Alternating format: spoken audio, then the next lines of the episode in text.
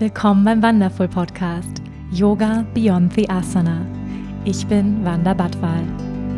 Ich freue mich, gemeinsam mit dir die faszinierende Welt des Yoga, der Spiritualität und persönlichen Weiterentwicklung zu entdecken, zu hören und zu erfahren, wie wir mehr Liebe, Balance und Erfüllung in unserem täglichen Leben integrieren können. Schön, dass du hier bist.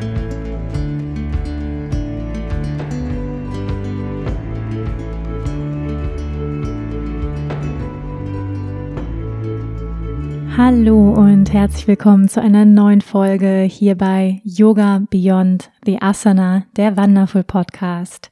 Ich freue mich sehr, dass du hier bist. Lass uns erstmal mit einer kurzen Achtsamkeitsmeditation beginnen, um gemeinsam im Hier und Jetzt zu landen. Wenn du kannst, dann schließ jetzt für einen Moment deine Augen. Wenn du gerade unterwegs bist, dann kannst du doch trotzdem den Blick nach innen richten, für einen Moment das Bewusstsein zurückziehen von den äußeren Sinneswahrnehmungen.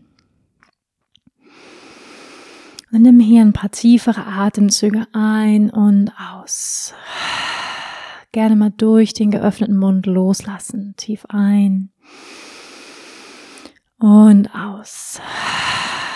Und mit der Ausatmung lass deine Schultern sinken, lass hier richtig was los jegliche Form der Anspannung abfallen lassen. Nochmal.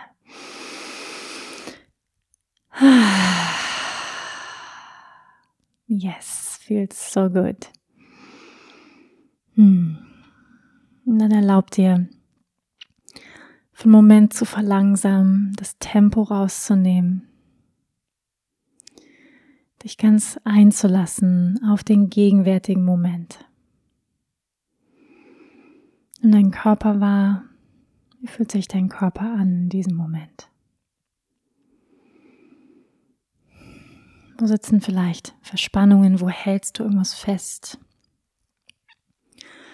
Und kannst du erlauben, diesen Körperbereichen, dass sie weich werden dürfen. Vielleicht der Bauch, die Schultern, die Gesichtszüge.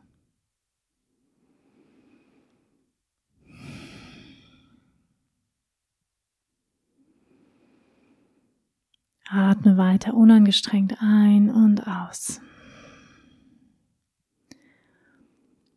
Und erlaub dir ganz einfach mit all dem zu sein, wie es jetzt ist. Es gibt jetzt in diesem Moment nichts zu tun, nichts zu erreichen.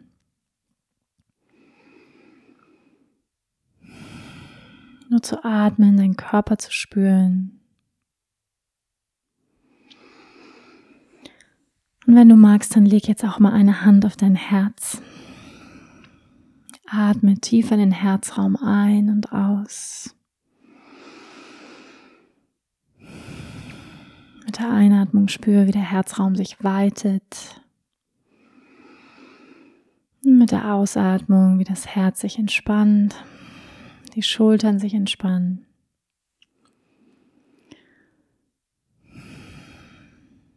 Und spüre rein in deinen Herzraum. Wie fühlt sich dein Herz an? Was für Gefühle sind präsent in deinem Herzen?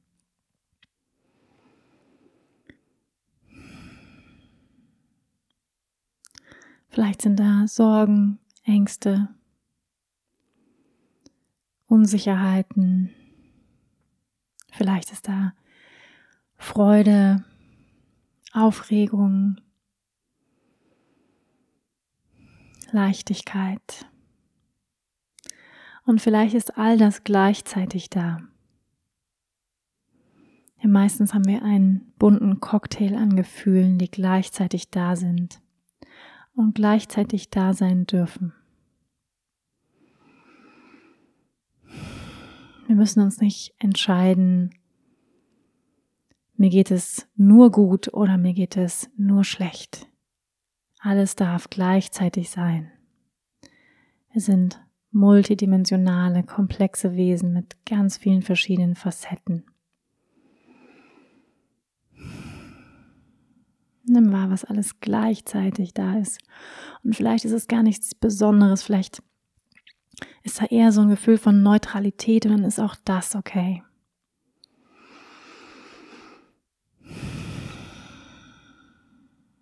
Einfach nur wahrnehmen, anerkennen.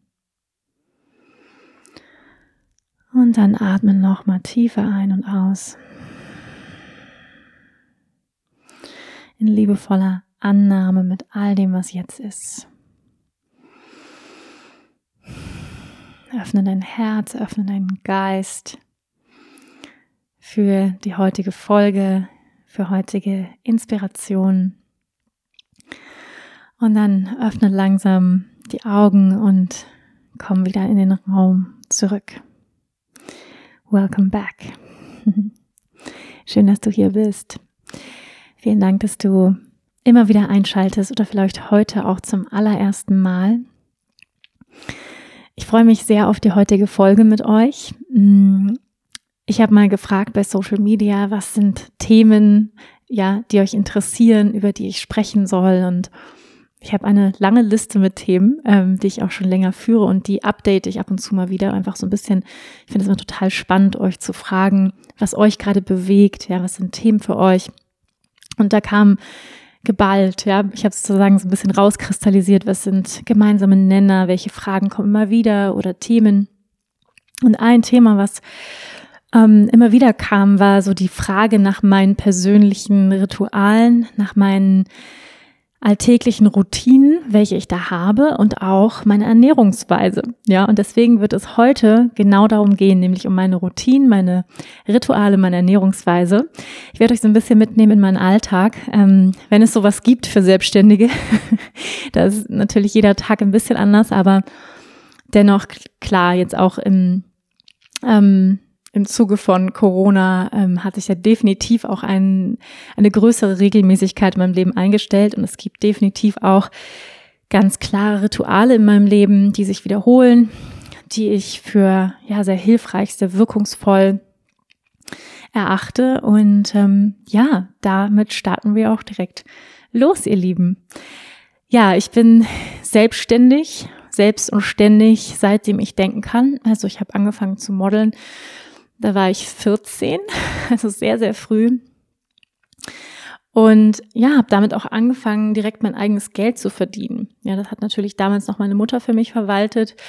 Ähm, aber ich habe irgendwie schon gelernt, ähm, ja, selbstständig auch Dinge zu organisieren. Mich zum Beispiel, ja, in meinen Schulferien bin ich dann häufig nach Hamburg gefahren. Wir haben damals noch auf dem Land gelebt und musste dort zu Castings gehen und sogenannten Go-Sees. Go-Sees, ja, das war ein Go und ein See, ein Go-See, wo es nur darum ging, dass Verlage und Fotografen einen gesehen haben. Also es gab ja damals noch, noch keine iPhones, äh, man kann es sich kaum vorstellen und auch kein FaceTime und all das, ja, also nicht mal schnell irgendwie die Setkarte rübergeschickt oder ein Live-Video oder ein Selfie oder sowas, sondern man musste tatsächlich vorbeigehen, damit die Leute einen gesehen haben, ja. Und ähm, das habe ich eigentlich schon sehr früh angefangen, also dass ich dann irgendwie mit 15, 16 alleine auch durch Großstädte getingelt bin und mich da zurechtfinden musste. Und es hat natürlich meine Selbstständigkeit total ähm, gestärkt, auch mein Selbstbewusstsein, dass ich sowas kann, mich alleine in der Großstadt zu, zurechtfinden und dem U-Bahn-System. Und genau das gleiche habe ich dann auch in Berlin und in München gemacht und ähm, bin dann später auch zu Jobs ähm, ja durch durch die ganze Republik getingelt. Also ich habe schon ziemlich viel von Deutschland ähm, ja dadurch gesehen und ähm, ähm, ja, das, das ist sozusagen so ein bisschen der Start meiner Selbstständigkeit gewesen. Und ähm, ich würde nicht sagen, dass ich ein unbedingt super organisierter Mensch bin. Also so, es gibt ja Menschen, die sind so, die haben schon als Kind immer ihr Zimmer picobello aufgeräumt und ähm, sind da sehr, ich sag mal, strebsam gewesen. Meine Eltern waren da immer etwas entspannt. Ich musste schon mal mein Zimmer aufräumen, aber die waren eher so ein bisschen, ja, so ein bisschen alternativ und ach ja, das passt schon so. Also waren da eher ein bisschen entspannter mit und ähm, ja, dementsprechend habe ich jetzt nicht so gelernt, mich so krass zu strukturieren und zu organisieren im Sinne von ähm, irgendwelche Listen anzulegen oder super viel Ordnung in mein Zimmer zu bringen oder so. ja, sondern eher so das, das kreative Chaos. So, das ist eher so, das ist eher so meins, ja. Und ähm, finde aber natürlich alles total wieder. Muss aber auch sagen, dass ich im Laufe meines Lebens das total entwickeln musste auch. Eine Struktur und auch eine, ja, Ziel, ein zielgerichtetes Arbeiten ähm, kultivieren musste. Was heißt musste, aber äh, ich sag mal, muss man entwickeln, wenn man bestimmte Ziele erreichen möchte als Selbstständige. Weil es ist ja so, oder als Selbstständiger, dass ja niemand ähm, einen anruft. Es gibt keinen Chef, der sagt, ja, hast du endlich die Aufgabe erledigt oder wie schaut's denn aus mit der Deadline XY, sondern du bist dein eigener Chef immer und ständig und das habe ich auch so gewählt, weil ich das immer sein wollte. Ich wollte immer unabhängig sein, ich wollte immer mein, mein Ding machen. Aber ich sag mal, die Kehrseite oder warum auch viele Menschen davor viel Respekt haben oder sich das nicht vorstellen können, ist eben die permanente Eigenmotivation, die das fordert. Und ich glaube, damit wurden ja auch viele Menschen jetzt konfrontiert in der Corona-Zeit, weil sie auf einmal im Homeoffice waren und dann gemerkt haben, wow, hier zu Hause warten aber ganz schön viele Ablenkungen auf mich. Und das ist natürlich teilweise viel, viel einfacher, im Büro zu sitzen, ja, wo wirklich so eine Arbeitsatmosphäre herrscht, wo alle am PC sitzen, dann macht man mal irgendwie eine Mittagspause und trifft sich. Und ähm, aus dem Grund gibt es ja auch so Coworking und sowas, weil die Selbstständigen natürlich auch merken, so, huh, so alleine zu Hause ist gar nicht mal so einfach, sich dazu disziplinieren. Und ähm, ja, das habe ich über die Jahre lernen müssen oder wollte ich auch lernen, weil ich gemerkt habe, ich gehe sonst einfach im Chaos unter. Ja, also sonst kriege ich einfach nichts geschissen, sonst kriege ich einfach nichts hin. Und das habe ich mir wirklich ähm, hart antrainiert. Ähm, eine Disziplinierung, aber auch ähm, ja eine Strukturierung. Also ich arbeite mit diversen To-Do-Listen und ähm, ja möchte euch natürlich auch so ein bisschen einfach meine Tipps und Tricks verraten. Also ich gehe jetzt erstmal so ein bisschen auf die ähm, ich sag mal, auf die Routinen, auch so auf meine Arbeitsroutine ein und dann später noch ein bisschen mehr auf die ähm, Rituale in Richtung Tagesablauf und, und so weiter. Mm, ja, also was zum Beispiel die To-Do-Listen angeht, kann ich euch sehr das Tool Asana empfehlen. Viele von euch kennen es bestimmt. Das ist ein Organisationstool, ohne dass ich ja teilweise komplett den Überblick verlieren würde. Gerade weil ich ähm, ein sehr buntes Leben habe mit ganz vielen verschiedenen Aufgaben. Das heißt, ich habe meinen Podcast, das ist ähm, ein kleiner Bereich. Ich habe einen YouTube-Channel, ich habe eine Facebook-Seite, ich habe eine Instagram-Seite. Ähm, ich schreibe gerade an meinem zweiten Buch.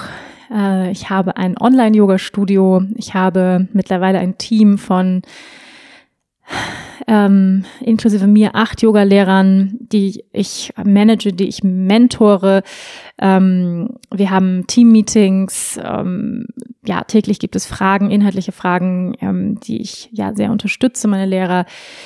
Äh, ich habe mittlerweile eine Angestellte. Ich habe eine 400-Euro-Kraft. Also es gibt mittlerweile unheimlich viele Projekte, es gibt Kooperationsanfragen, E-Mails, Customer Support, also unheimlich viele äh, Baustellen und ähm, Bausteine, die mein Leben ausmachen. Und ich würde, glaube ich, komplett durchdrehen, wenn ich da nicht irgendeine Form von Organisationstool hätte. Und Asana kann ich wirklich super empfehlen, gerade für die unter euch, die vielleicht gerade sich in die Selbstständigkeit bewegen oder mehr jetzt selbstständig arbeiten von zu Hause aus und so weiter, sich wirklich, da kann man sich verschiedene Ordner anlegen mit verschiedenen Projekten und dann wirklich sagen, okay, Prio 1, Prio 2, Prio 3, ähm, was ist die Priorität, ja? Und weil, sag ich mal, die Schwierigkeit ist ja so ein bisschen immer zu gucken, was ist jetzt wirklich wichtig, ne? Was ist jetzt so das Erste, was ich tun möchte oder muss, ähm, an diesem Tag und das ändert sich ja auch ständig. Also man muss immer mal wieder gucken, ist es überhaupt noch wichtig?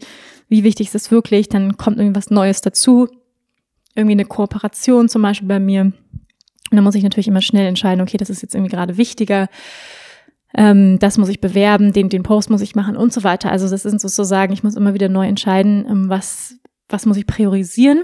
Und das fordert natürlich auch einfach eine enorme Flexibilität, die man natürlich einfach braucht als, als Selbstständiger immer flexibel zu entscheiden, was ist jetzt wichtig und ich sag mal, all die, die Projekte, die ich jetzt so genannt habe, das sind ja nur Beispiele. Aber was natürlich hilft, ist erstmal eine, ich sag mal, eine größere Perspektive einzunehmen. Das heißt, was ich mache am Anfang des Jahres, einige von euch waren ja auch beim New Year's Workshop mit dabei, ähm, wo wir mit Klarheit und Intention ins neue Jahr gestartet sind, wo wir ein Visionsboard gebastelt haben. Das ist etwas, was ich jedes Jahr mache wirklich klar zu werden und immer wieder einzuchecken mit meinen langfristigen Zielen. Also wie soll mein Leben in fünf, in zehn Jahren aussehen? Was sind meine Visionen? Und das ist sozusagen die übergeordnete Vision und dann gibt es sozusagen die kleineren Ziele, die Schritte, die alltäglichen Ritualen, Routinen, die mich dahin führen. Hm, weil wenn wir uns so Menschen anschauen, die irgendwo angekommen sind, wo wir das Gefühl haben, wow, die sind total erfolgreich, die sind total glücklich, hm, dann sehen wir ja häufig nicht den Weg, der dahin geführt hat. All die kleinen Schritte, all die unangenehmen kleinen Dinge, die die jeden Tag gemacht haben, um dahin zu kommen. Und häufig vergessen wir, dass diese kleinen Schritte den großen Unterschied machen im großen Ganzen. In dem Moment vielleicht nicht, aber wenn wir schauen, ja, ich mag immer so gern dieses Beispiel mit Lesen, ja, weil häufig denken viele Menschen, ich habe keine Zeit zum Lesen, ja, ähm, habe ich keine Zeit für, ich bin abends zu müde. Wenn wir aber, wenn jeder Mensch nur eine, Ta eine Seite am Tag lesen würde, dann würdest du in einem Jahr definitiv ein Buch lesen können, ja, mit 365 Seiten. Das nur so mal als Beispiel ähm, dass alle kleinen, also jeden Tag eine Seite zu lesen, denkst du, ja, was soll das? Ja, eine Seite lesen, ist ja langweilig. Die fünf Minuten, was bringt das? Aber in der Summe ist es dann doch ein ganzes Buch. Ja, und das finde ich ist so ein schönes, eine schöne Metapher dafür, was die kleinen Schritte für einen Unterschied machen. Und ja, da habe ich einfach über die Jahre mich selber trainiert, so kann ich das wirklich sagen, mm, trainiert, eine Struktur, eine Disziplinierung mir selbst anzutrainieren, eine Klarheit und auch eine Übersicht. Und es gab immer wieder Momente, ich kann es euch sagen, wo ich die absolute Vollkrise gekriegt habe. Ich dachte, oh Gott, und die gibt es doch immer noch diese Momente, wo ich denke, ich bin komplett überfordert. Ich weiß nicht, was das Wichtigste ist.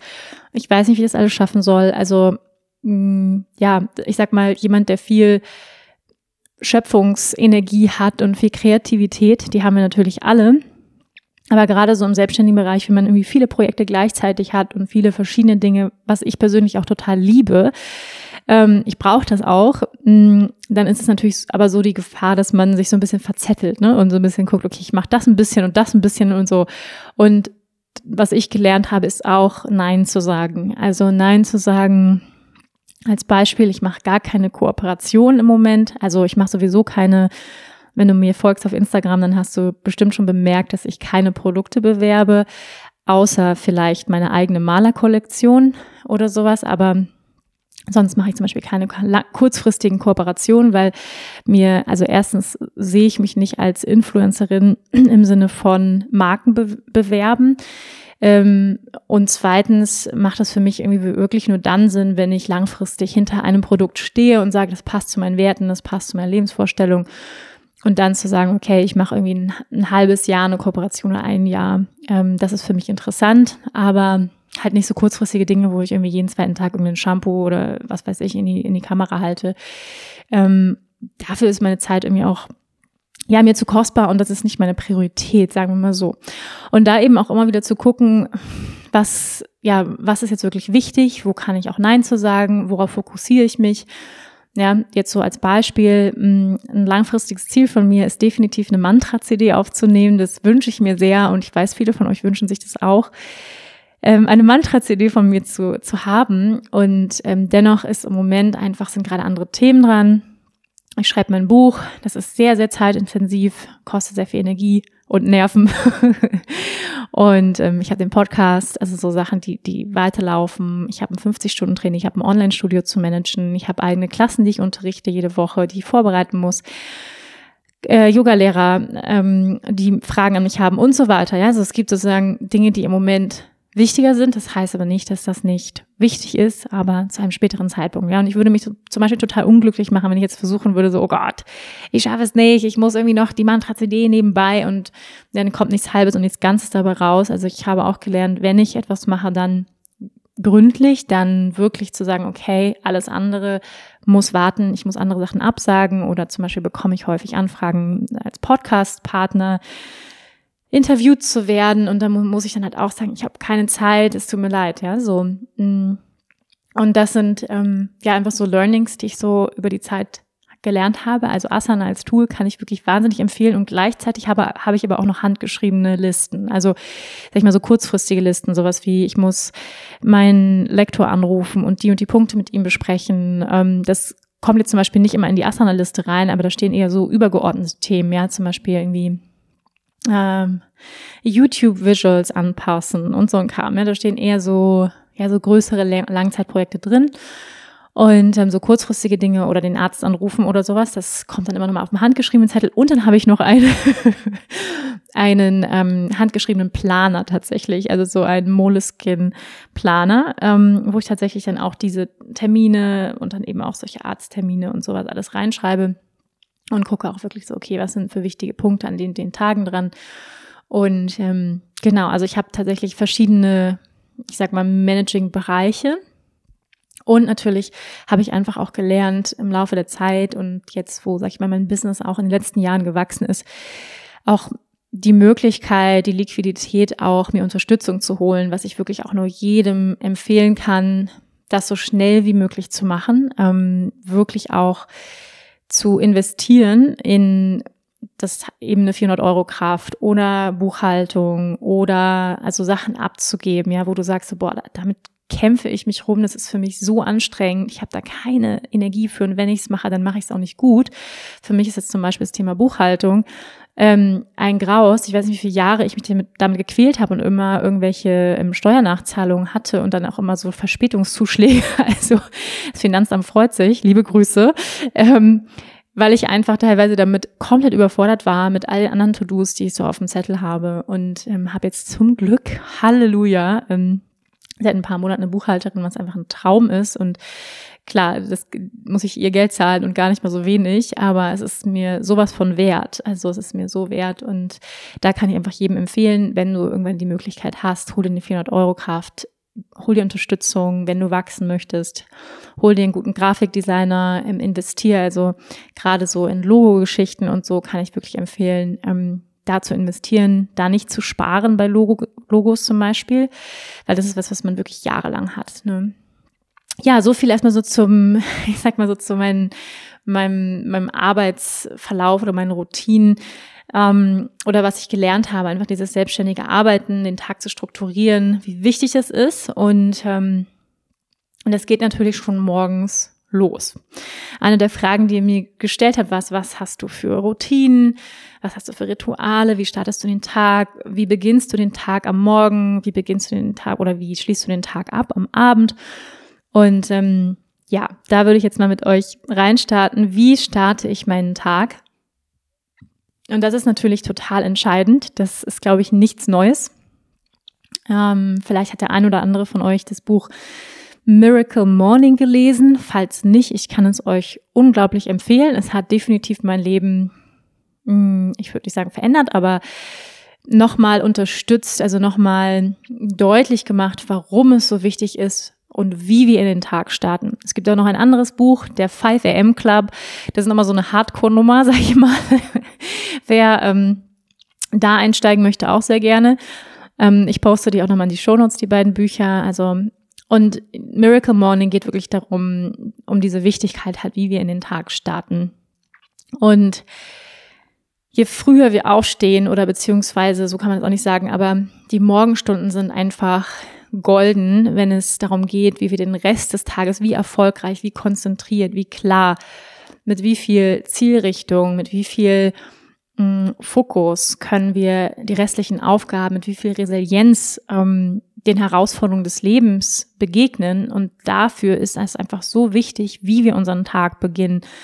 Und weil letztendlich setzt wirklich das Wie den Ton für unseren gesamten Tag oder auch den Rhythmus. Ja, wir sind ja Wesen des Rhythmus. Alles hat einen Rhythmus. Wir haben einen Atemrhythmus und wie ist dein Lebensrhythmus? Ja, wie stehst du auf? Bist du gleich schon gestresst am Morgen und irgendwie oder schlecht gelaunt?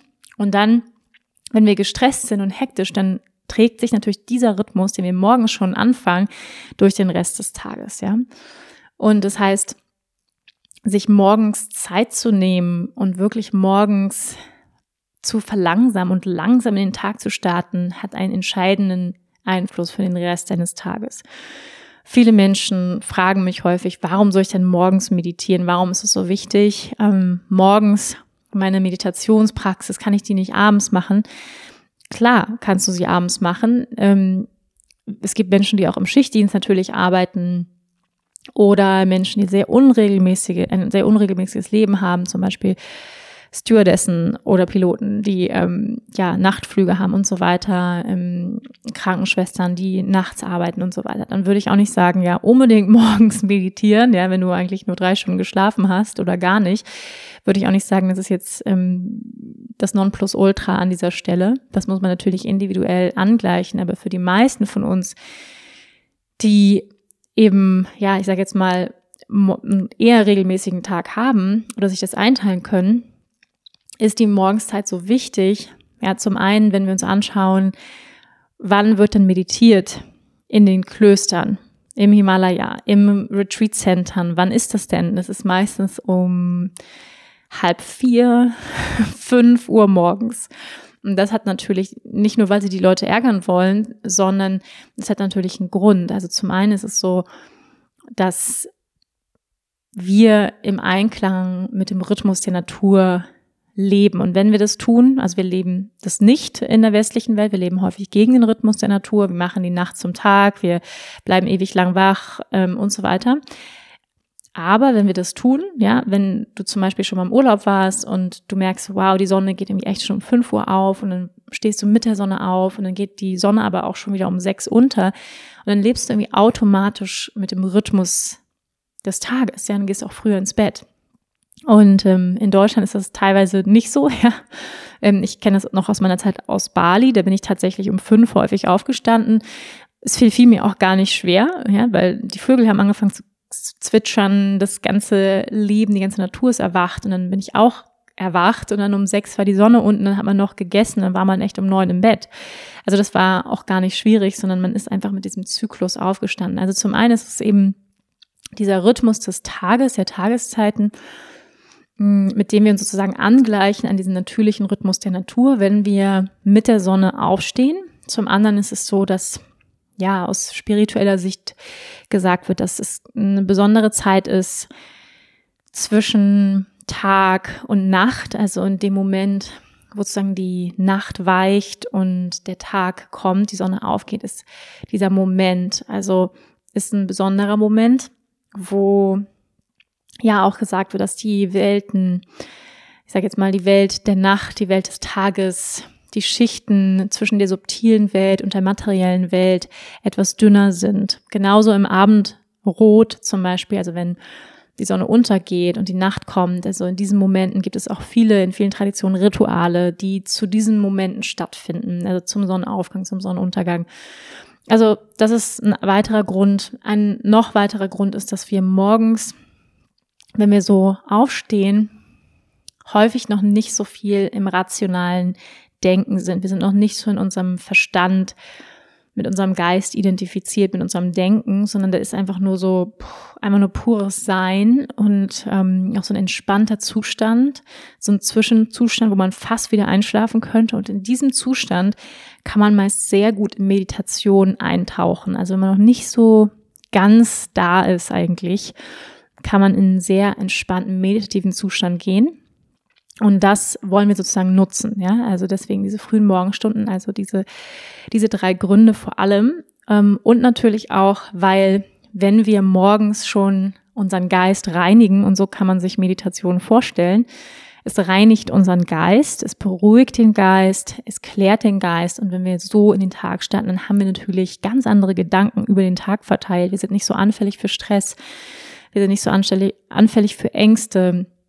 Wir sind einfach resilienter mit all dem, was so passiert am Tag. Wir haben mehr Fokus. Wir sind konzentrierter, wenn wir arbeiten. Ja, also es hat eigentlich nur positive, mm, ja, Benefits. Und gleichzeitig, ja, für all die, die, für die es einfach nicht möglich ist, aufgrund ihrer Arbeitssituation morgens zu meditieren, dann abends. Ja, dann, dann machst du dir abends zur Gewohnheit, wirklich dich hinzusetzen und zu meditieren.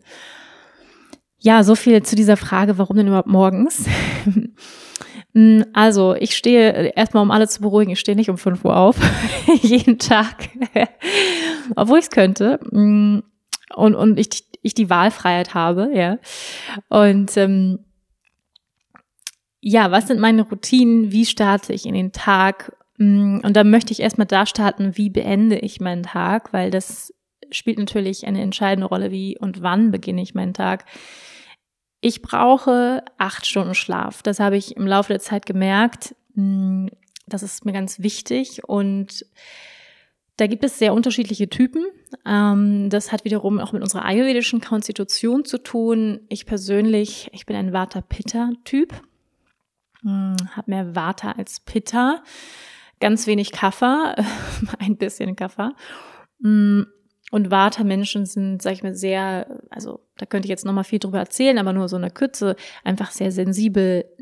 Die müssen sehr viel verarbeiten, nehmen sehr viel auf. Ähm, das Immunsystem von Vata-Menschen ist sehr anfällig und sie brauchen mehr Ruhezeit. Ja, das ist für Vata-Menschen wichtig. Deswegen bei Vata-Menschen sagt man so acht bis neun Stunden Schlaf. Pitta-Menschen ja, zwischen sieben und acht. Manchmal reichen ihnen auch sechs und Kaffermenschen brauchen eigentlich am wenigsten Schlaf, obwohl sie am liebsten schlafen. ja, also, und das ist zum Beispiel auch nochmal ganz wichtig zu wissen. Zum Beispiel mein Partner, der braucht nicht so viel Schlaf wie ich. Ja, also das, für, das macht ihm nicht so viel aus. Mir macht das sehr viel aus. Wenn ich zum Beispiel über eine Woche lang mh, mm, nur sieben Stunden schlafe, dann merke ich das.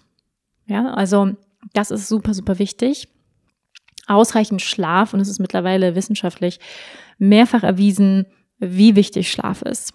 Ja, also wie viel entspannter, wie, wie viel resilienter, wie viel mh, mm, gesünder, ja, wir sind und natürlich diese Schlafphasen sind so, so wichtig für unser Gehirn, um sich zu regenerieren, um Schlacke abzubauen, ja, die sich am, am Tag angesammelt haben, um Dinge zu verarbeiten im Traum. Also all das ist so, so wichtig und wirklich auch in tiefe Entspannungszustände zu gehen.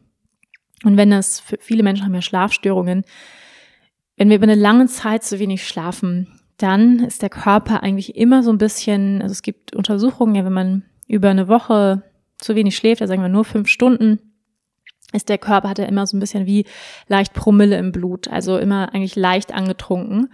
Also kennt ihr vielleicht auch vielleicht die Mütter unter euch und Väter, die Schlafmangel kennen. Man fühlt sich eigentlich immer so ein bisschen besoffen, immer so ein bisschen neben der Spur. Ähm, und das ist natürlich auf Dauer überhaupt nicht gut. Also überhaupt auch natürlich für unsere Aufmerksamkeit, ähm, wenn man sich das vorstellt, wie viele Menschen Schlafstörungen haben und die vielleicht total unaufmerksam ja im Auto fahren, weil sie einfach fix und fertig sind, einfach müde sind. Das, da denkt man so, oh Gott, da, dafür passieren eigentlich relativ wenig Unfälle.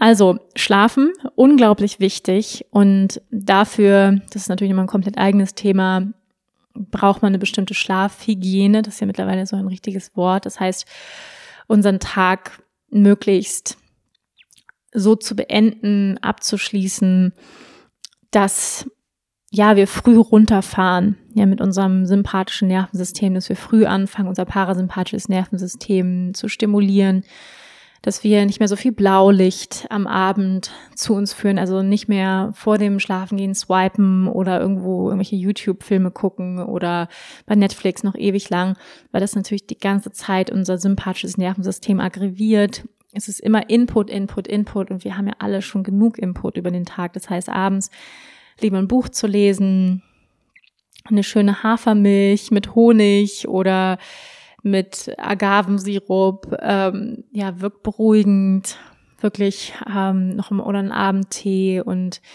ja, dann nochmal wirklich zwei Stunden vor dem Schlafengehen wirklich runterzufahren, das ist so, so wichtig und Viele Menschen wundern sich, warum sie nicht schlafen können.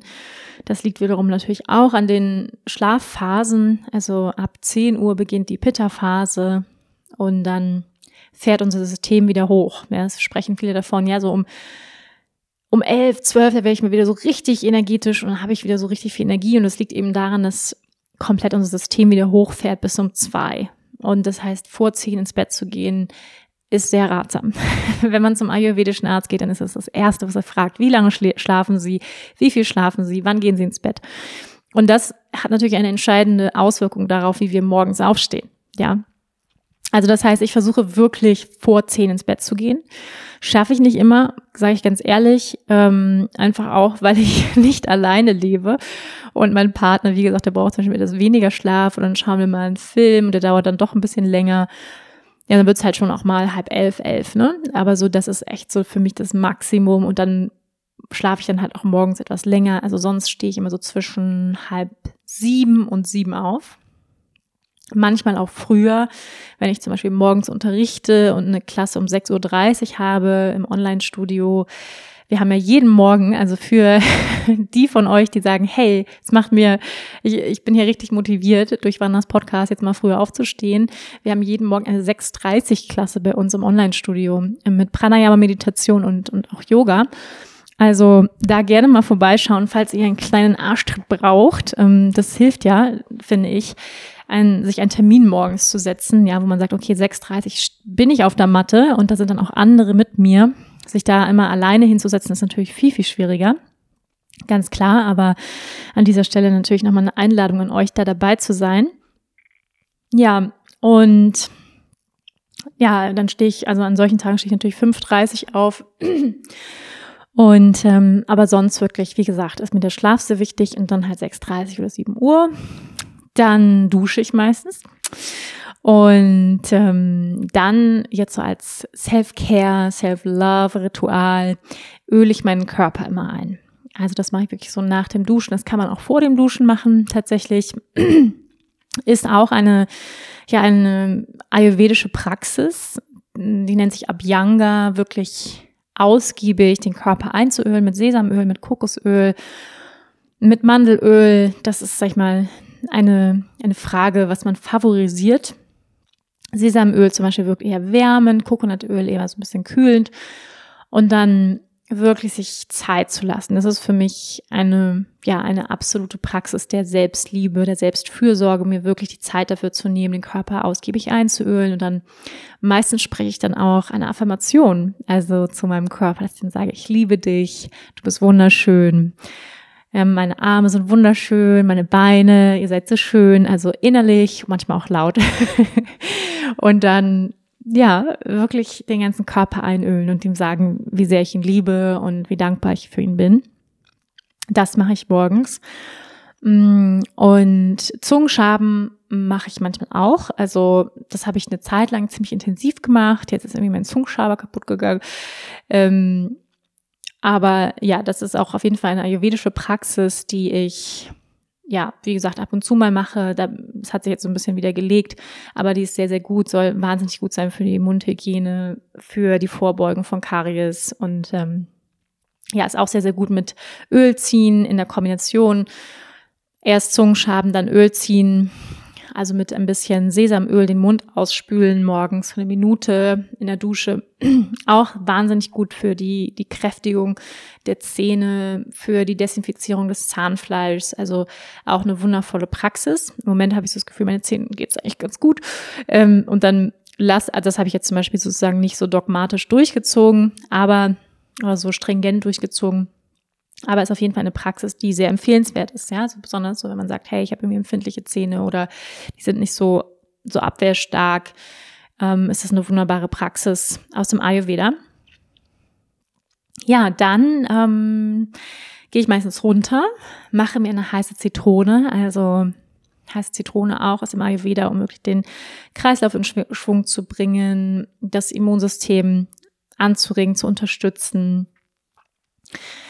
Und ähm, ja, heiße Zitrone, dabei ist wichtig, dass das Wasser nicht kochend ist. Also meistens nehme ich tatsächlich eine ganze Zitrone. Ich habe einen ziemlich hohen Zitronenverbrauch. Mm, halbe Zitrone geht auch und dann nicht kochend heißes Wasser. Meistens mache ich so, dass ich ein bisschen kaltes Wasser und dann kochend heißes Wasser dann drauf gieße. Vielleicht so einen kleinen Schuss Agavensirup oder wer eben Honig ist, dann ein kleiner Schuss Honig geht auch. Und ähm, ja, das trinke ich dann nicht so ein großes, so einen großen Becher morgens und den Rest aus dem Wasserkocher packe ich dann in eine große Thermoskanne mit 1,5 Litern mit frischen Ingwerstückchen, also heißes Ingwerwasser aufgegossen, dann über den Tag verteilt trinken. Das habe ich dann immer so auf meinem Schreibtisch stehen. Das ist wunderbar, auch aus dem Ayurveda, wirklich um den Körper zu wärmen, das Immunsystem zu schützen, zu stärken. Also gerade in den kalten Wintermonaten ist es, ist es herrlich, aber auch tatsächlich im Sommer, weil ähm, wenn wir was Warmes trinken, dann kühlt der Körper ja teilweise eher runter. Also das ist ähm, auch wundervoll, also ein Ritual, was ich auch täglich mache. Dann lese ich meistens mit meiner heißen Zitrone so eine halbe Stunde. Also ich lasse mir, wie gesagt, morgens sehr viel Zeit. Das ist für mich auch meine absolut heilige Zeit. Also zwei Stunden morgens ist für mich so muss. ja, was heißt muss, aber möchte ich, habe ich mir so eingerichtet, dass, dass das für mich ähm, ja ist eine sehr wichtige Zeit und dann morgens lesen. Ich bin abends meistens zu müde, um zu lesen, wie es vielen ja auch so geht und deswegen ist morgens dann genau die richtige Zeit. Meistens lese ich zwei Bücher parallel und dann lese ich irgendwie so ja ein paar Seiten im einen Buch, ein paar Seiten im anderen Buch. Und dann ähm, geht es dann auch schon in mein Yogazimmer runter. Das ist ja natürlich jetzt ein Tag, den ich beschreibe, wo ich morgens nicht Yoga unterrichte. Also ich habe auch ein paar Tage in der Woche, wo ich halt morgens unterrichte und da sieht es natürlich etwas anders aus, aber ich gehe jetzt mal davon aus, ich unterrichte morgens nicht. Ähm, und dann gehe ich in mein Yogazimmer und dann, je nachdem, also manchmal nehme ich mir wirklich, kommt wirklich auf den Tag drauf an, 90 Minuten, zwei Stunden Zeit ähm, und dann, ja, beginne ich mit Asana, also mit Yoga-Übungen, mit einem Programm Meistens habe ich eine Sequenz, die ich dann über eine längere Zeit praktiziere, je nachdem, woran ich gerade arbeite. Oder wo ich das Gefühl habe, das brauche ich gerade mehr. Mm, also eher vielleicht eine stabilisierende Praxis zum Beispiel oder eher was Aktivierendes am Morgen, eher was Energetisierendes oder eher was Balancierendes, Beruhigendes. Das hängt sehr damit zusammen, wo ich gerade in meinem Leben stehe, was sonst so in meinem Leben ansteht. Also ich wähle meine Praxis, meine Asana-Praxis danach, was mein Geist braucht, mein Energiesystem, mein Körper. Also ich gehe nicht nach Leistung im Sinne von, äh, welche Haltung möchte ich jetzt unbedingt mal wieder nailen, irgendwie so, sondern auch vor allem nach energetischer Wirkung. Also wie wirkt die Praxis auf mich, auf meinen Geist? Was brauche ich gerade wirklich? Nicht, was will ich, sondern was brauche ich wirklich, ähm, um mich zu unterstützen und ja, meine Potenziale zu leben. Und dann ähm, diese, diese 90 Minuten zum Beispiel, die sind, ist nicht alles Asana, sondern ja, davon ist dann vielleicht 60 Minuten Asana und ähm, 30 Minuten Pranayama und Meditation. Genau. Und das ist, wie gesagt, das ist nicht immer. Das sind wirklich nur ein paar Tage in der Woche, zwei, drei Tage, wo ich mir dann wirklich diese, sag ich mal, anderthalb, zwei Stunden nehme. Und sonst, hm, also ich mache auch nicht jeden Tag Asana ist wirklich die Priorität auf Pranayama Meditation. Und das ist sozusagen für mich ein non-negotiable, also ein nicht verhandelbares Ritual, was ich jeden Tag praktiziere. Ja, so was wie mh, mm, sieben Minuten, acht Minuten Pranayama und dann den Rest Meditation. Ich praktiziere Mantra-Meditation, und ähm, ja, und dann ein Pranayama davor. Das hängt eben auch davon ab, meistens was Stabilisierendes, was Ausgleichendes. Und ähm, dann arbeite ich häufig noch mit Affirmationen, je nachdem eben auch, wo ich gerade in meinem Leben stehe. Am Ende der Meditation meistens auch ein Dankbarkeitsgebet, in dem ich drei bis fünf Dinge aufzähle, wofür ich dankbar bin. Ich bete ähm, ja auch häufig für bestimmte Menschen oder eben auch Bitte für Schutz oder Bitte für eine, eine Antwort auf eine Frage. Also das ist sehr so ein bisschen dann auch variabel, was, wie ich die Praxis abschließe, aber meistens so. Und ja, warum, warum ist so, warum ist die, die Meditationspraxis so wichtig geworden in meinem Leben? Also ich, mein Fokus liegt schon seit längerer Zeit nicht mehr auf der Asana. Die, die Asana ist wunderbar und ähm, ich genieße sie auch sehr, wenn ich, wenn ich sie praktiziere. Aber für mich ist nicht mehr der Fokus darauf, höher, schneller, weiter. Ähm, war es ehrlich gesagt auch noch nie so wirklich. Aber mich interessiert es nicht mehr so wahnsinnig, äh, wie, wie hoch jetzt mein Bogen ist oder ob ich im Spagat sitze oder nicht, ähm, weil das macht mich auch nicht zum glücklicheren Menschen. Ja, das ist eine Illusion zu glauben, dass wenn wir diese Haltung können, wenn wir dann im Handstand stehen können, sind wir, fühlen wir uns irgendwie toller und sind, sind irgendwie glücklicher. Und das ist nicht der Fall. Also ich kann mit meinem Körper ziemlich viel und ich kann die meisten Asanas ziemlich gut ausführen. Und ähm, einige von euch haben ja vielleicht auch mein Buch und ähm, haben mich da auch äh, rumtouren sehen in dem Buch. Ähm, und ich weiß, ich kann bestimmte Asanas sozusagen machen, wenn ich das möchte und mich dahin trainieren möchte. Aber ich weiß auch, dass wenn ich das mache, dann macht es mich jetzt nicht glücklicher. Also es ist jetzt nicht so, dass ich dann denke, geil, ich sitze im Spagat, ich bin so glücklich, ja. Also dann wären wahrscheinlich alle Artisten und Zirkuskünstler dieser Welt wahnsinnig glücklich und erleuchtet. Und so ist es, glaube ich, nicht. Ähm, ja, also deswegen hat sich mein Fokus von Flexibilität einfach immer mehr auf Stabilität geändert. Also mir ist es wichtiger, wie mein Geisteszustand ist. Also wirklich die Hygiene meines Geistes. Wie ist mein Mindset? Das ist viel, viel wichtiger als ähm, mein Körperset. Das ist auch wichtig, natürlich, dass der Körper stark ist, kräftig, flexibel, aber das ist nicht entscheidend für mein Erfolg oder mein Glück. Und das weiß ich einfach und deswegen lege ich großen Fokus auf die Meditation, auf das Pranayama, dass ich wirklich morgens schon mal richtig tief atme, mich mit meinem Herzen verbinde, ähm, meinen Geist reinige, fokussiert werde, den Geist wirklich in die Präsenz hole. Also all das ist wirklich wie so eine, wie so eine Reinigung, wie so ein, ja, Reset am Morgen, eine Geisteshygiene. Und ich glaube, es ist ganz wichtig, dass wir, vor allem wir im Westen, noch mehr Fokus darauf legen, wirklich, wie starten wir mit unserem Geist in den Tag. Das ist wirklich entscheidend für unsere Zukunft. Nicht so sehr, ob wir flexibel sind oder am Spagat sitzen, aber wie ruhig und stabil ist dein Geist. Und das ist der Grund, warum ich ähm, ja so eine große Wichtigkeit drauf lege.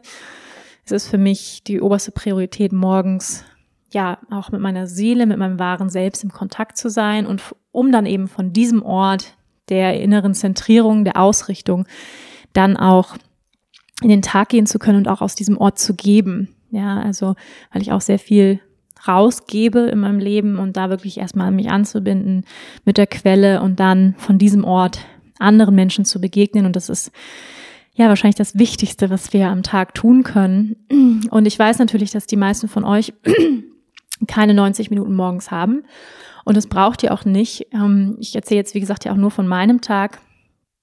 30 hm, Minuten ist, wie gesagt, mein anderes Programm oder auch mal 20. Und ähm, ich sag mal, an, an stressigen Tagen oder mal am Sonntag sind es auch mal nur 10 Minuten bei mir, wo ich dann wirklich sage, hey, ich meditiere jetzt nur 10 Minuten und wenn ich mal krank bin, meditiere ich trotzdem, dann liege ich im Bett und habe meine Maler da oder eben ähm, setze mich aufrecht ins Bett, schließe die Augen, öffne das Fenster und meditiere dann zehn Minuten im Bett. Ja, also ich adaptiere das und da möchte ich wirklich jeden von euch zu einladen, dann nicht zu rigide zu denken und zu sagen, okay, wenn ich nicht jeden Tag 60 Minuten Zeit habe, okay, wenn ich nicht jeden Tag 90 Minuten Zeit habe, ähm, dann kann ich ja nicht meditieren, dann kann ich ja kein Yoga machen, dann kann ich diese Morgenrituale alle nicht machen. Das stimmt nicht sondern es kommt darauf an, es machbar zu machen für dein Leben. Das ist wichtig, dass du sagst, ich kann realistisch das jeden Tag in mein Leben einbauen. Ja, nochmal, es ist nicht so wichtig, dass wir es, dass wir ähm, an einem Tag drei Stunden lesen, sondern dass wir sagen, jeden Tag lese ich zehn Minuten oder ja, jeden Tag meditiere ich zehn Minuten. Und dann die Veränderung geschieht in der Summe, nicht in den kleinen, also im, im Heute sofort, sondern passiert langfristig, passiert die Veränderung. Wenn du wirklich jeden Tag über ein Jahr lang meditierst, zehn Minuten, dann verspreche ich dir, du bist ein anderer Mensch, wenn du hinterher rauskommst. Und dieses Dranbleiben, Dranbleiben an den Ritualen, an den Routinen, das ist die Kunst. Weil anzufangen ist ja nicht schwierig. Ja, am Anfang des Jahres zu sagen, hey, ich habe so coole Vorsätze, ich habe so coole Ideen, was ich alles mache. Und dann machen wir das irgendwie ein paar Tage und dann passiert wieder irgendwie was anderes und dann hören wir auf damit. Das kennen ja sehr viele. Aber dann wirklich dran zu bleiben, das ist die Kunst. Denn wenn wir uns viele der erfolgreichen Menschen anschauen da draußen, dann unterscheidet sie häufig nicht unbedingt, dass sie talentierter sind oder mehr wissen als andere Menschen, sondern einfach, dass sie dran geblieben sind. Sie sind einfach dran geblieben. Sie haben weitergemacht mit den kleinen Schritten, mit diesen täglichen kleinen Schritten. Und ja, also wie gesagt, an manchen Tagen ist es dieses 30 Minuten, 20 Minuten Programm bei mir und dann besteht es vor allem aus Meditation und eben manchmal auch keine Asana. Also für mich ist die Asana, wie gesagt, nicht die Priorität. Und dann ist es mal, aber ich schaue, dass ich mich halt jeden Tag bewege, das schon. Ne? Dann gehe ich halt länger spazieren mit unserem Hund oder eine Zeit lang bin ich auch laufen gegangen, das im Moment nicht so sehr, aber dann halt irgendwie längerer Spaziergang oder so. Und das ist dann eben auch, oder ja, die, die von euch, die vielleicht Radfahren oder, oder eben joggen gehen oder so oder sonst noch was anderes machen. Also für mich ist es ganz, ganz wichtig, innerhalb all dieser Routinen dran zu bleiben, das beizubehalten und gleichzeitig nicht rigide zu werden. Gleichzeitig eben auch adaptierbar zu sein. Ja, das heißt zum Beispiel, wenn ich eben krank bin, ja, dann ist das eine besondere Situation oder sowas, ja. Das heißt aber nicht, dass ich nicht meditieren kann. Ich kann meditieren, vielleicht nicht eine halbe Stunde gerade sitzend auf meiner Matte ähm, um sieben Uhr morgens, aber vielleicht eben für zehn Minuten und ähm, im Bett aufrecht sitzen mit einem offenen Fenster. Ja, also das zu adaptieren. Oder zum Beispiel, wir waren für sechs Wochen in der kurzen Pause, wo man mal wieder reisen durfte. Im letzten Sommer waren wir in Skandinavien unterwegs mit unserem Wohnmobil. Ja, und innerhalb des Wohnmobils kann man natürlich nicht so wahnsinnig gut Yoga praktizieren. Ich habe einmal so eine Wohnmobil-Yoga-Sequenz gemacht, die ging dann eigentlich nur so seitlich. Es waren dann halt vor allem Seitbeugen. Ähm, auf sehr engem Raum habe hab ich dann so ein bisschen Yoga gemacht und dann aber auch vor allem jeden Morgen meditiert und mein Pranayama gemacht. Das habe ich trotzdem jeden Morgen gemacht ja, auch wenn man auf engstem Raum und ja, mein Freund steht dann auf und geht, war mit den Hunden draußen und so weiter. Und ich habe mich trotzdem hingesetzt und habe gesagt, ich mache meine Meditation. Das ist das Allerwichtigste in meinem Tag, in meinem Leben, weil ich weiß einfach, was passiert, wenn ich es nicht mache. Ich weiß einfach, ich bin viel schneller abzulenken, ich bin viel schneller genervt, gestresst. Also das ist einfach wirklich mein, mein Ground, meine Basis für den Rest meines Tages. Also ich wäre nicht der ruhige und ausgeglichene Mensch, der ich meistens bin, ohne meine Meditation morgens. Ja, und dann gibt es noch einige Variablen, die ich am Ende der Praxis häufig praktiziere. Also auf jeden Fall dieses Dankbarkeit, Dankbarkeit, ein Gebet, ein Wunsch, den ich jemandem schicke, eine Frage, die ich meiner Seele stelle. Also ja, sowas mache ich und dann eben variabel auch Journaling. Also ich habe immer mein Tagebuch neben der Matte liegen.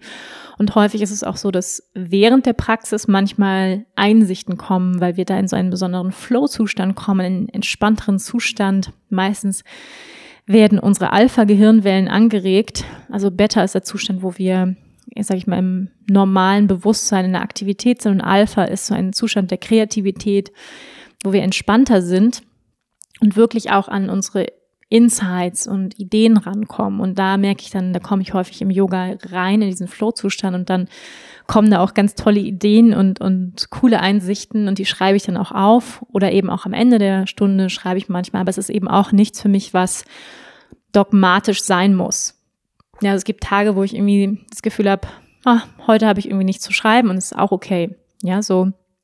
Das ist übrigens etwas, ja, was ihr vielleicht schon über mich wisst, aber was mir auch wichtig ist, hier zu sagen, ich bin in keinster Weise dogmatisch. Also ich bin kein Mensch für Schwarz-Weiß und sage, so ist es richtig und so ist es falsch. So müsst ihr es machen, das Nonplusultra und so ist es falsch. Rohkost ist für alle ähm, oder vegan müssen alle sein. Das werdet ihr von mir niemals hören. oder du musst morgens meditieren, sonst bringt es gar nichts. Du musst eine Stunde meditieren, sonst ist es hinfällig. Ja? Also diese, diese radikalen Aussagen, die ja manche ja verbreiten, da bin ich überhaupt kein Freund von und das finde ich auch überhaupt nicht praktikabel für unser modernes Leben. Ja. Ähm, also Journaling ist auf jeden Fall eine Variable. Tarotkarten legen. ich liebe Tarotkarten. Ich habe diverse Sets. Krafttierkarten. Ich habe, ähm, was habe ich noch alles für Karten? Goddess-Karten und verschiedenste ja, verschiedenste Karten, ähm, hinduistische Götter und ähm, ja, diverse Sets. Und dann spüre ich mal so rein, ob ich Lust habe, eine Karte zu ziehen. Und manchmal habe ich Lust, manchmal nicht. Mein Lieblingstarot-Set ist das von Osho. Ist allerdings auch ähm, heftig. Es ist kein Schmusi-Busi-Tarot-Set, also wo nur Engel drauf sind, sondern es ist ja, also es hat dunkle Karten, wie das, das klassische Tarot eben auch und, und eben eher hellere Karten. Das gehört natürlich alles zum Leben dazu. Und es ist mein Lieblingstarot, aber es ist auch immer so, dass ich denke, wow, so Reality Check, ja. Also, und das ist zum Beispiel das Tarot-Set, in dem ich am meisten arbeite, wo ich auch die intensivste Beziehung zu habe. Da kenne ich die Karten schon sehr, sehr gut und ich glaube daran, dass wenn wir mit Karten arbeiten, entwickeln wir auch eine Beziehung zu den Karten. Wir lernen die Karten kennen. Jedes Kartenset hat auch eine eigene Frequenz. Das hängt damit auch zusammen, wer die Karten gestaltet hat, wer steckt hinter den Karten, wer hat die gezeichnet. Also was ich auch häufig gemerkt habe, ich habe ganz viele verschiedene Sets schon ausprobiert und gemerkt, dass ich mit manchen nicht resoniere, obwohl ich die eigentlich schön finde. Ja, so, obwohl ich zum Beispiel die schön gemalt finde und so. Ich hatte so ein Engelskartenset schon zwei und habe damit nicht so resoniert, habe gemerkt, so auch so die Karten, die ich da gezogen habe, das war nicht so, dass mir es nicht gefallen hat oder so, sondern eher, dass ich das Gefühl hatte, das stimmt nicht so oder das stimmt nicht so ein mit mir. Und äh, mit anderen Sets stimmt es sehr gut und habe ich das Gefühl, das ist akkurat. Und das hat eben auch was mit unserer eigenen Schwingungsfrequenz zu tun, mit welchen Karten wir resonieren. Deswegen würde ich auch mal sagen, so ein bisschen einfach mal ausprobieren. Und dann, also ich habe dann auch Kartensets verschenkt, die, wo ich gemerkt habe, die, ja, die nutze ich eigentlich gar nicht. Das mache ich manchmal, aber wie gesagt, da bin ich auch sehr mittlerweile auch ein bisschen vorsichtig, weil ähm, man kann eben auch eine Tarotkarte ziehen und da steht dann was drauf, wo man nicht ganz so amused ist und denkt so, ah nee, was soll das denn jetzt? Und das kann dann eben auch zur Verunsicherung beitragen oder man hat dann so das Gefühl, ähm, warum ziehe ich jetzt diese Karte? Also deswegen, man muss auch immer, finde ich, sich darüber bewusst sein, was so eine Karte eben auch auslösen kann und wann man so eine Karte wirklich ziehen möchte. Ja, so, weil man wirklich bereit dafür ist und ähm, dafür so eine Botschaft vielleicht, die da durchkommt. Ja, dann singe ich manchmal Mantra. Das ist auch so optional. Wenn ich Lust habe, mein Harmonium steht hier, singe ich manchmal Mantra. Aber wie gesagt, das ist für mich alles nicht starr, sondern auch adaptierbar, dass ich mal sage. Das sind so Variablen, je nachdem, wie viel Zeit und auch wie viel Lust ich habe. Und ähm, ja, das ist so ein bisschen mein Morgen. Und dann, ähm, ja, einfach noch so ein bisschen, um euch mitzunehmen, ähm, wie sieht der Rest meines Tages aus? Meistens sitze ich dann, mache mir was zum, zum Frühstücken. Ihr habt mich ja auch nach meiner Ernährung gefragt. Ähm, da komme ich gleich mal drauf zu sprechen. Ja, das ist immer sehr unterschiedlich. Manchmal mache ich mir wirklich einfach Vollkornbrot mit, ich liebe zum Beispiel Erdnussbutter mit Banane, stehe ich total drauf, oder auch Toast. Ähm, oder eben auch, ja, einfach ein Müsli mit einem veganen Joghurt und einer Hafermilch und ein bisschen Obst reingeschnitten. Also das, sowas. Und dann, ja, sitze ich so am, um zehn am Schreibtisch meistens und dann, mh, mm, ja, dann geht's los. Meistens mit E-Mails beantworten, schreiben, mh, mm, gucken, was für den Tag so ansteht, was auf meiner To-Do-Liste steht. Dann arbeite ich mit einer App, die nennt sich Focus.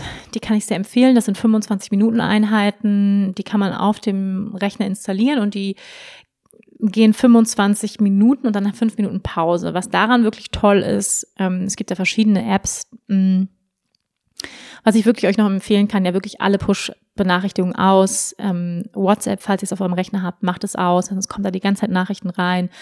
Auch meine E-Mails sind aus. Also ich sehe nicht, was da reinkommt. Ja, mein Handy ist auch auf Flugmodus in der Zeit. Also das, by the way, kein Handy vor der Morgenpraxis. Das habe ich, ja, es hat länger gedauert, das zu installieren. es gab eine Zeit, wo ich wirklich da auch total handysüchtig war.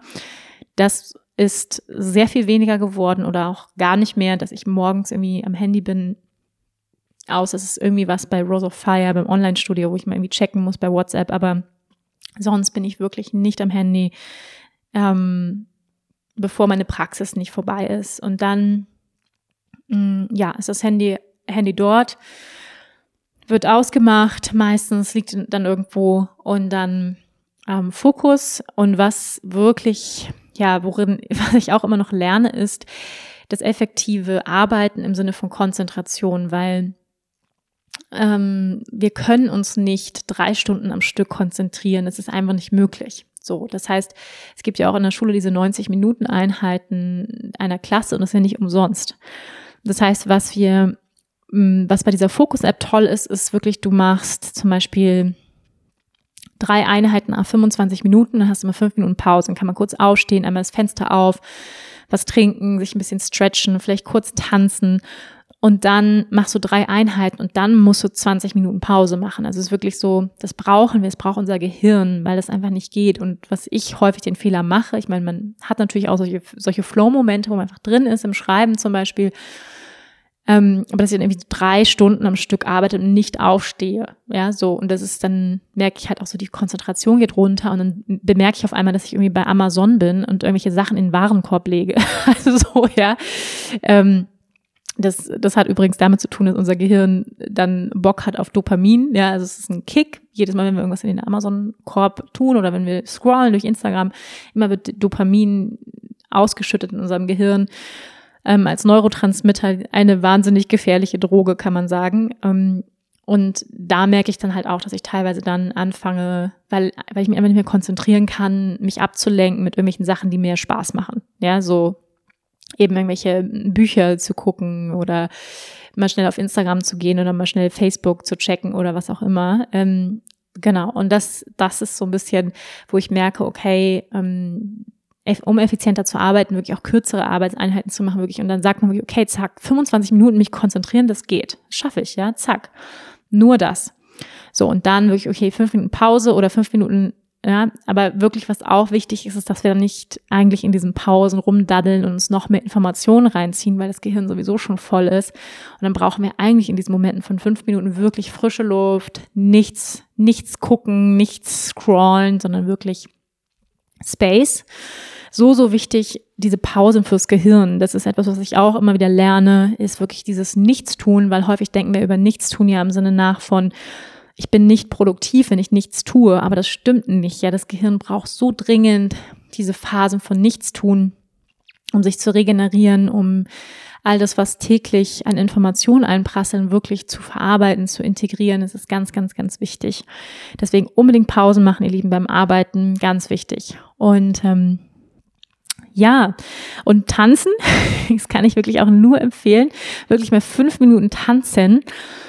Ähm, das kann wirklich Wunder wirken. Also eine geile, mach dir eine Playlist bei Spotify und dann wirklich fünf Minuten mal vom Schreibtisch aufstehen und einfach dancen. Das wirklich machen. Ja, das ist auch eins meiner Rituale, was ich mir antrainiert habe, tatsächlich, das wirklich täglich zu machen. Das kann wirklich nur ein Song oder zwei Songs sein und danach geht's einem immer besser. Und es verbindet, verbindet dich natürlich mit deinem Körper, mit deiner Weiblichkeit und ähm, das einfach macht einfach Spaß. Ja, dann Mittagspause, wichtigste Mahlzeit am Tag laut Ayurveda. Ähm, sollte wirklich die größte Mahlzeit am Tag des Mittagessens sein. Und ja, wenn ich dann um 10 am Schreibtisch sitze, ist natürlich schon relativ spät, ne? dann ähm, esse ich meistens auch erst so halb zwei, zwei.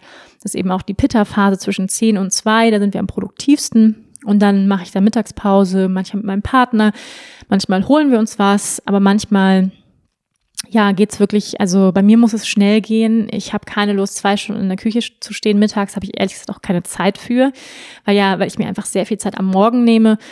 Und dann muss es mittags meistens schnell gehen und einfach. Also da bin ich auch sehr pragmatisch und dann meistens auch wenig, ja, wahnsinnig kreativ. Also wir haben jetzt ein Gemüsedünster und ich kann es wirklich nur allen empfehlen, die etwas kochfaul sind oder wo es schnell und gesund sein soll. Und einfach zack, ähm, den Brokkoli, Romanesco, Karotten, ähm, was kann man da noch alles reinwerfen? Ähm, Kohl kann man da rein tun, Rosenkohl, ähm, Blumenkohl, also all das kann man dünsten. 15 Minuten ist wirklich herrlich, einfach mit Wasser. Die Vitamine bleiben enthalten. Das Gemüse ist knackig. Man muss keine Sorge haben, dass irgendwas überläuft. Und dann mache ich meistens entweder wieder ein Quinoa dazu oder ein Reis und dann einfach wirklich so, ich sag mal so trennkostmäßig, dann manchmal einfach nur noch ein bisschen Avocado dazu, ein bisschen Sesam drüber oder angebratene Kürbiskerne dazu und vielleicht noch einen Schuss Öl drüber oder sowas. Ein gutes Öl ähm, und das war's dann. Also ein bisschen Zitrone oder sowas. Das ist häufig das, was ich mittags esse. Also wirklich ganz plain, ganz simpel. Manchmal auch noch so irgendwelche veganen Würstchen oder veganen Nuggets oder sowas dazu. Also wirklich, ja, simpel und schnell muss es gehen. Manchmal auch nochmal einfach einen Salat dazu. Also, das ist so das, was ich, was wir häufig irgendwie mittags essen oder manchmal einfach Kürbis in den Backofen schieben, Kürbis, Süßkartoffeln in den Backofen und dann mit Rosmarin und ein bisschen irgendwie, ja, so Öl dazu, Salz, Pfeffer, also wirklich auch plain. Oder wir holen uns manchmal auch was von unserem Bioladen, die kochen mittags immer ganz lecker, so, ja. Das ist so das, was, was wir häufig mittags essen und dann arbeite ich meistens so bis 18 Uhr weiter. Je nachdem, ob ich dann abends eine, eine Yogastunde habe, dann bereite ich die Yogastunde vor, mm, so eine Stunde und dann unterrichte ich manchmal um 18 Uhr, manchmal 19.30 Uhr. Ja, dann ist auch schon abends und dann gehen wir vielleicht noch mit dem Hund spazieren. Ähm, dann essen wir noch was und dann gucken wir häufig noch irgendwie eine schöne Dokumentation oder einen Film oder wir sind auch häufig einfach dann müde und dann lesen wir vielleicht noch ein bisschen was oder quatschen und dann ja, dann war es das auch schon mit dem Tag. Also so ungefähr ähm, sehen viele meiner Tage aus. Mm. Ja, und zwischendrin natürlich auch, sag ich mal, unvorhergesehene Dinge. Ja, wie Telefonate und Meetings und Calls und, und eben ja immer wieder auch Dinge, die dazwischen kommen, wo man spontan sein muss, neue Prioritäten setzen. Das ist ganz normal.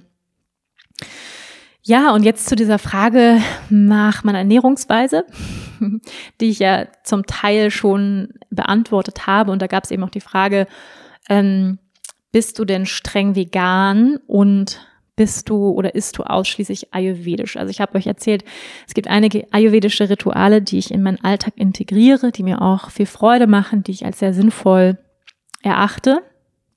Zum Beispiel die heiße Zitrone ist für mich so, das mache ich einfach jeden Tag. Heißes Ingwerwasser, das ist einfach klar für mich. Die Ölmassage, solche Dinge, ja, die ich ähm, fest integriert habe. Und natürlich auch mittags die größte Mahlzeit, abends nicht mehr so schwer essen, ja, das sind alles ayurvedische Prinzipien. Ähm, warm zu essen, ja, vor allem für Watermenschen und im Winter ähm, keine kalten Salate, sondern eher was Warmes, auch morgens mal mit einem warmen Grießbrei starten, so. Äh, Ayurvedisch ist ja traditionell vegetarische Küche. Natürlich muss man dazu sagen, dass Ayurveda entstanden ist in einer Zeit, vor 3000 Jahren, wo es noch keine Massentierhaltung gab und nicht so viele Menschen auf dem Planeten. Ja, und nicht so viel Ressourcenausbeutung und ähm, Klimakatastrophen und all das, was jetzt präsent ist. Ähm, das heißt, deswegen gehen die damals oder gingen die damals von einem ganz anderen Umgang mit Tieren aus. Und deswegen kann man das auch nicht mehr so eins zu eins so übersetzen, ja. Wie ich finde, man muss es ein bisschen in diese moderne Welt anpassen. Und jetzt zu der Frage, bin ich streng vegan? Nein.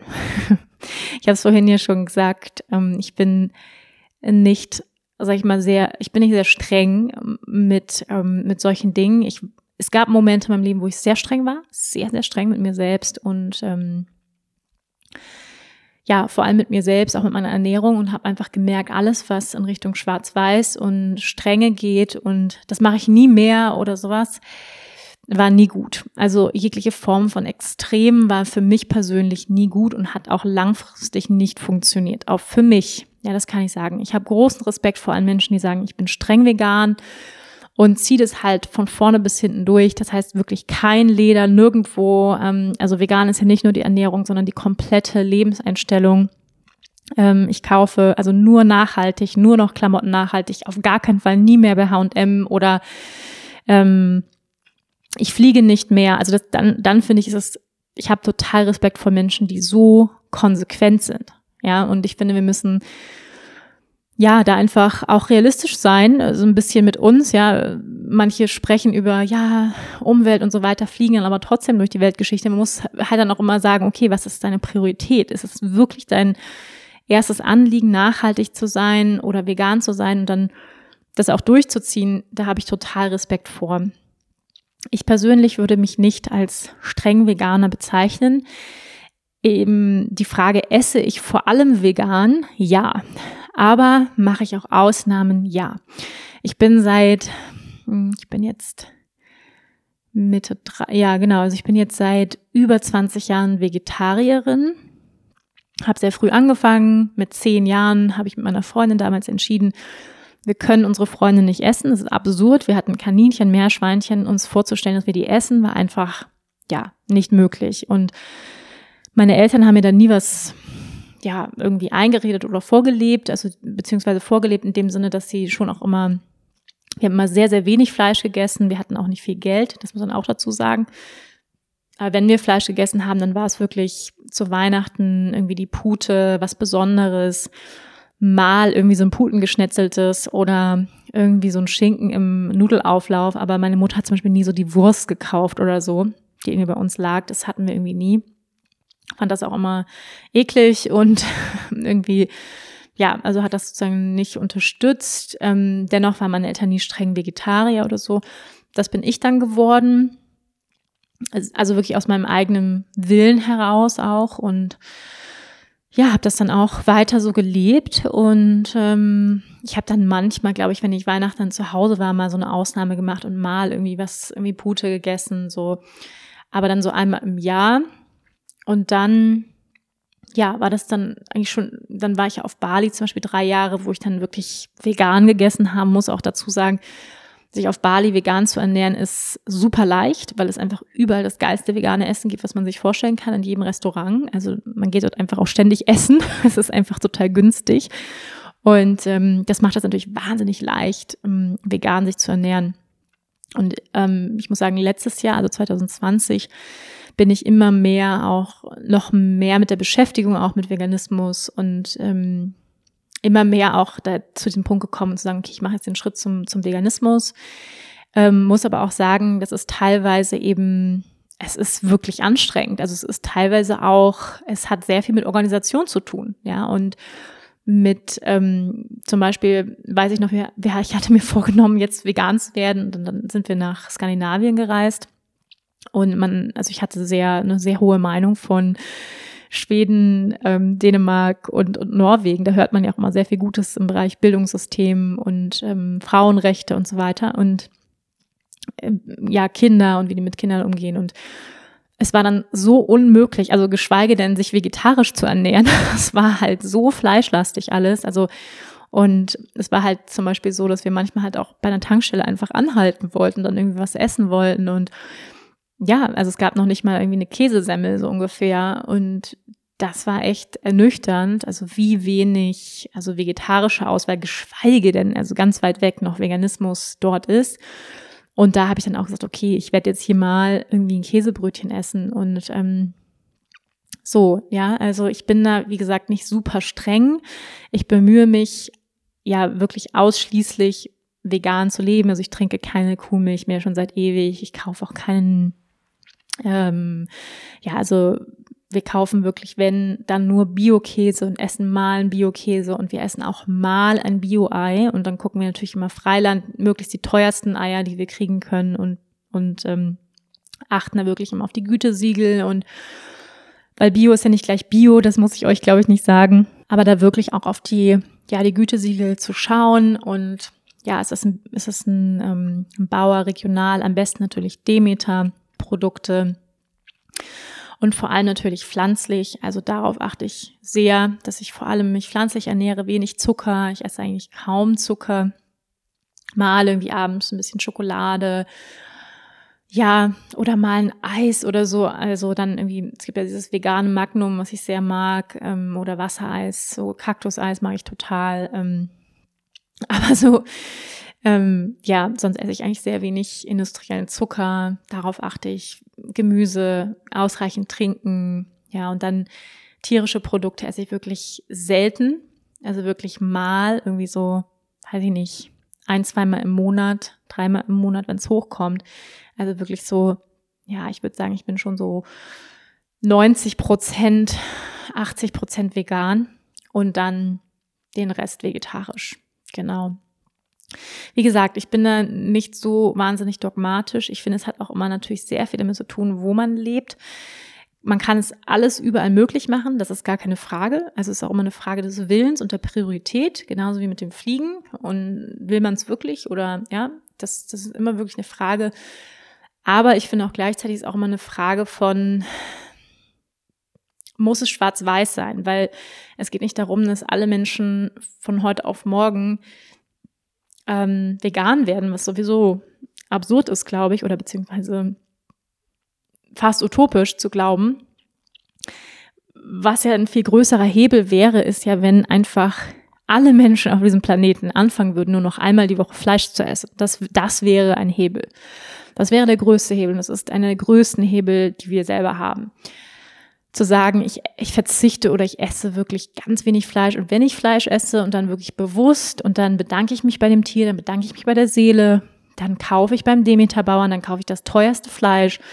Und wenn es da ein Umdenken gäbe an der Wertschätzung an ein, ein Tier hat sein Leben für mich gelassen. Ja, also wirklich das wirklich wieder zu verstehen und das auch schon Kindern beizubringen, dass das, was sie da essen, ein lebendes Tier war und ihnen, ja, sie auch zu fragen, ne, so die Entscheidungsmöglichkeit zu geben, ob sie das wollen, ja, so wirklich auch diesen Kreislauf zu erklären, weil häufig ist ja so, dass wir so getrennt sind, so distanziert von der Natur und gar nicht mehr wissen, wo kommen eigentlich die Lebensmittel her. Und wenn wir da wieder in den Kontakt gehen mit der Natur, mit der Herkunft, dann neue Entscheidungen zu treffen, wertschätzende Entscheidungen zu treffen. Und ja, da haben wir noch einen langen Weg vor uns, glaube ich, als Menschheit. Aber das wäre, das wäre ein großer Hebel. So, das wäre ein großer Hebel, wenn alle Menschen das tun würden. Und ähm, ja, wie gesagt, ich bin in keinster Weise dogmatisch. Das zieht sich durch alle Bereiche in meinem Leben. Ich finde, es geht immer um den Mittelweg und ähm, es geht darum, das, sein eigenes Bestes zu geben, auch zu sagen, ja, ich, also da auch so zu stehen und ich stehe auch dazu. Ich esse gerne mal ein Stück Bio-Käse. Ich esse auch gerne mal ein Ei in Bio-Ei. Nicht jeden Tag. Ein, zweimal im Monat. Für mich ist das Besonderes, wenn ich es mache. Und ich mache das auch nur, wenn ich Lust dazu habe. Manchmal habe ich auch monatelang da gar keinen Bock drauf. Also ich höre da auch sehr auf meinen Körper und ähm, genau, also das ist so mein, mein persönlicher Weg. Und ich glaube, es ist wichtig, gerade wenn man sagt, ich möchte mich Richtung vegan bewegen. Für viele Menschen funktioniert das, dass sie sagen, von heute auf morgen, ich habe mir die ganzen Dokus reingezogen, das ist alles furchtbar. Ich habe mir die auch übrigens reingezogen, die wir alle kennen, Cowspiracy und äh, wie sie alle heißen. Ähm, und dann zu sagen, boah, ich kann, also ich kann kein, ich kann auch nicht mehr Vegetarier sein, ich muss vegan werden. Also diese Momente hatte ich auch, ja, so wo ich, und dann immer wieder zu gucken, okay, mal fünf gerade sein lassen möchte ich. Ich möchte jetzt gerne ein Stück Käse essen. Okay, ich erlaube mir das so und, und dann auch kein schlechtes Gewissen dabei zu haben, ja, und zu sagen, okay, ich genieße das und ich verurteile auch keine Menschen, die sagen, ich esse mal bewusst ein Stück Fleisch, aber ich mache das bewusst und ich kaufe das beste Fleisch und ähm, ich mir ist das bewusst und auch nicht nebenbei, sondern es ist was Besonderes für meine Familie und da habe ich auch viel Respekt vor, wenn Menschen wirklich auch so damit umgehen, ja, also einfach mit dieser Wertschätzung. Da, das finde ich viel, viel wichtiger. Wie gehen wir wirklich mit mit auch mit Nahrung um. Ja, also ihr Lieben, das ist ähm, das ist so mein meine Ernährung, also hauptsächlich pflanzlich und biologisch und genau wenig Zucker, aber wie gesagt auch immer so, dass es für mich mich jetzt nicht in meiner Lebensfreude extrem einschränkt oder ja, ich ab und zu auch mal Ausnahmen mache, ja auch zum Beispiel mal im Urlaub, wenn ich sage, hey, wir sind irgendwie in Italien, esse ich auch eine Pizza. Ja, weiß ich, ob diese Pizza jetzt, ob das jetzt Bio-Käse ist, wahrscheinlich nicht. Esse ich sie trotzdem? Ja. Und genieße ich sie? Ja.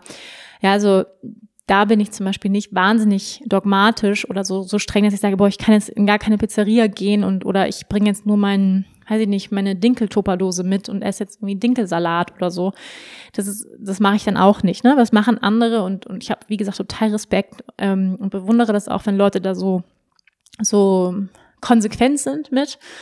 Ähm, mein Weg ist es nicht, funktioniert nicht für mich und ja, aber das kann sich auch noch ändern, dass ich nochmal sage, so nur noch vegan und äh, genau, im Moment ist es so für mich und ähm, ja, Ihr Lieben, wir sind am Ende unserer heutigen Folge angekommen. Ich hoffe, ich habe euch ein bisschen Einblick gegeben in meinen Alltag, meine Rituale. Ähm, ja, um, vielleicht noch zum Ende des Tages. Also, was ich gerne mal mache, ist so, dass ich am Ende des Tages im Bett liege und dann häufig frage ich dann meinen, meinen Freund so, was waren denn deine schönsten Momente des Tages? Was waren so Highlights für dich? Und ähm, ja, dann besprechen wir immer nochmal so, was die schönsten Momente unseres Tages waren, wofür wir dankbar waren. Manchmal auch so, was waren die lustigsten Momente, was waren die schwierigsten Momente. Einfach nochmal so ein bisschen reflektieren über den Tag. Und ähm, ja, und dann auch mal mit so einem Gefühl der Dankbarkeit einzuschlafen. Also das ist die Dankbarkeitsübung, das Journaling, das machen viele natürlich auch abends. Das kann ich auch sehr empfehlen. Wirklich so, wenn man sagt, das schaffe ich morgens nicht, sich einfach das Journal neben das Bett zu legen und dann einfach nochmal fünf Dinge aufzuschreiben, für die du dankbar bist, was heute besonders schön war.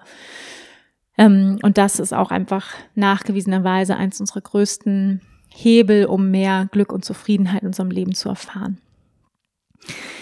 Ja, ihr Lieben, nochmal, was ich euch vielleicht mitgeben möchte für euch, ähm, für eure, ja, für euer Leben, für eure Rituale. Setzt dir langfristige Ziele, also schau wirklich nochmal so, was in den unterschiedlichen Bereichen deines Lebens, sei es im Beziehungsleben, Liebesbeziehungen, Familie, Freundschaften, im Bereich von Beruf, Berufung, im Bereich von Gesundheit, Ernährung, Hobby.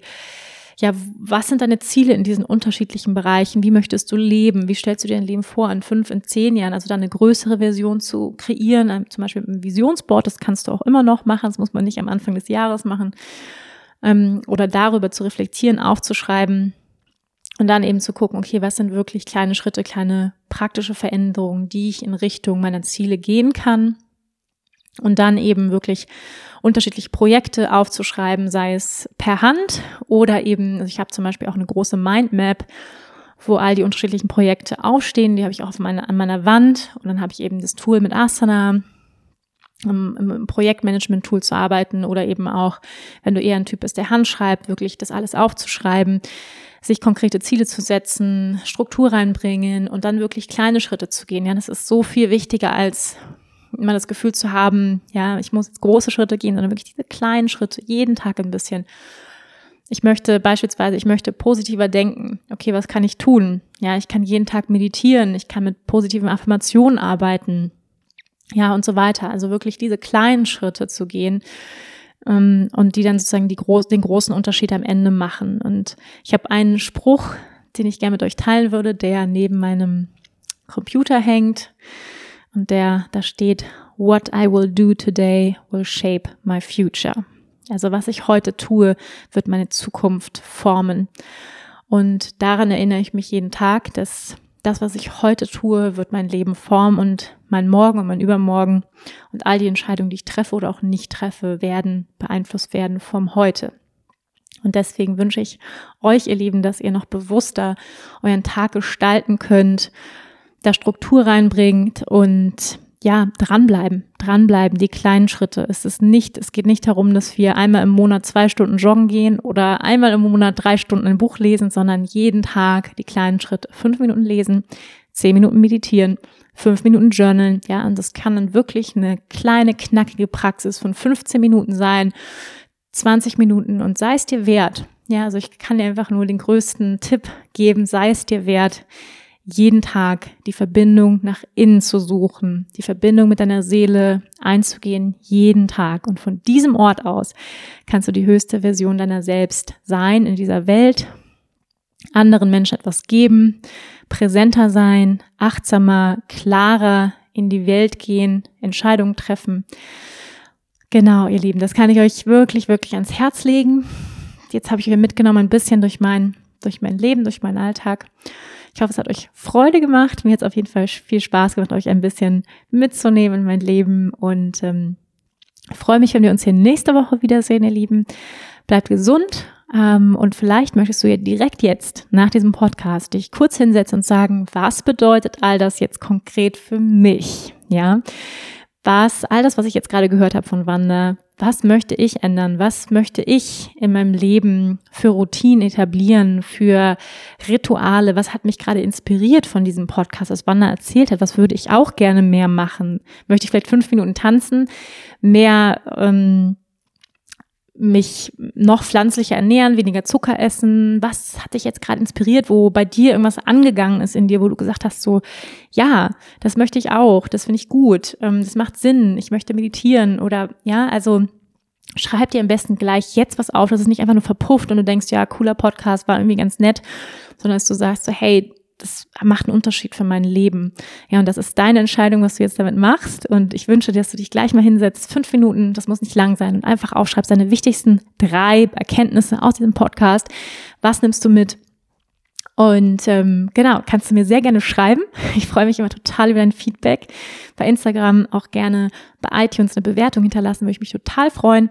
Und falls du ein bisschen Unterstützung brauchst, ja morgens schon richtig klar und wach in den Tag zu starten, dann wie gesagt, bist herzlich eingeladen bei uns im Online-Yoga-Studio Rose of Fire. Findest du auf meiner Website wanderbadwal.com. Ähm, wir haben ein Online-Yoga-Studio, mein Partner und ich. Und wir haben ein ganz tolles Team mit Yogalehrern, die bei mir ausgebildet wurden. Und ähm, ja, wir haben jeden Tag ganz viele tolle Stunden, also vier bis fünf Stunden jeden Tag, einen richtig tollen Stundenplan online. Die Stunden sind live und es geht morgens schon los mit der ersten Klasse um 6.30 Uhr. Es gibt eine Klasse um 8 Uhr. Also schaut da gern mal rein. Und ich würde mich wahnsinnig freuen, euch da wiederzusehen und wünsche euch jetzt noch einen ganz, ganz schönen Tag. Also, bis gleich. Namaste.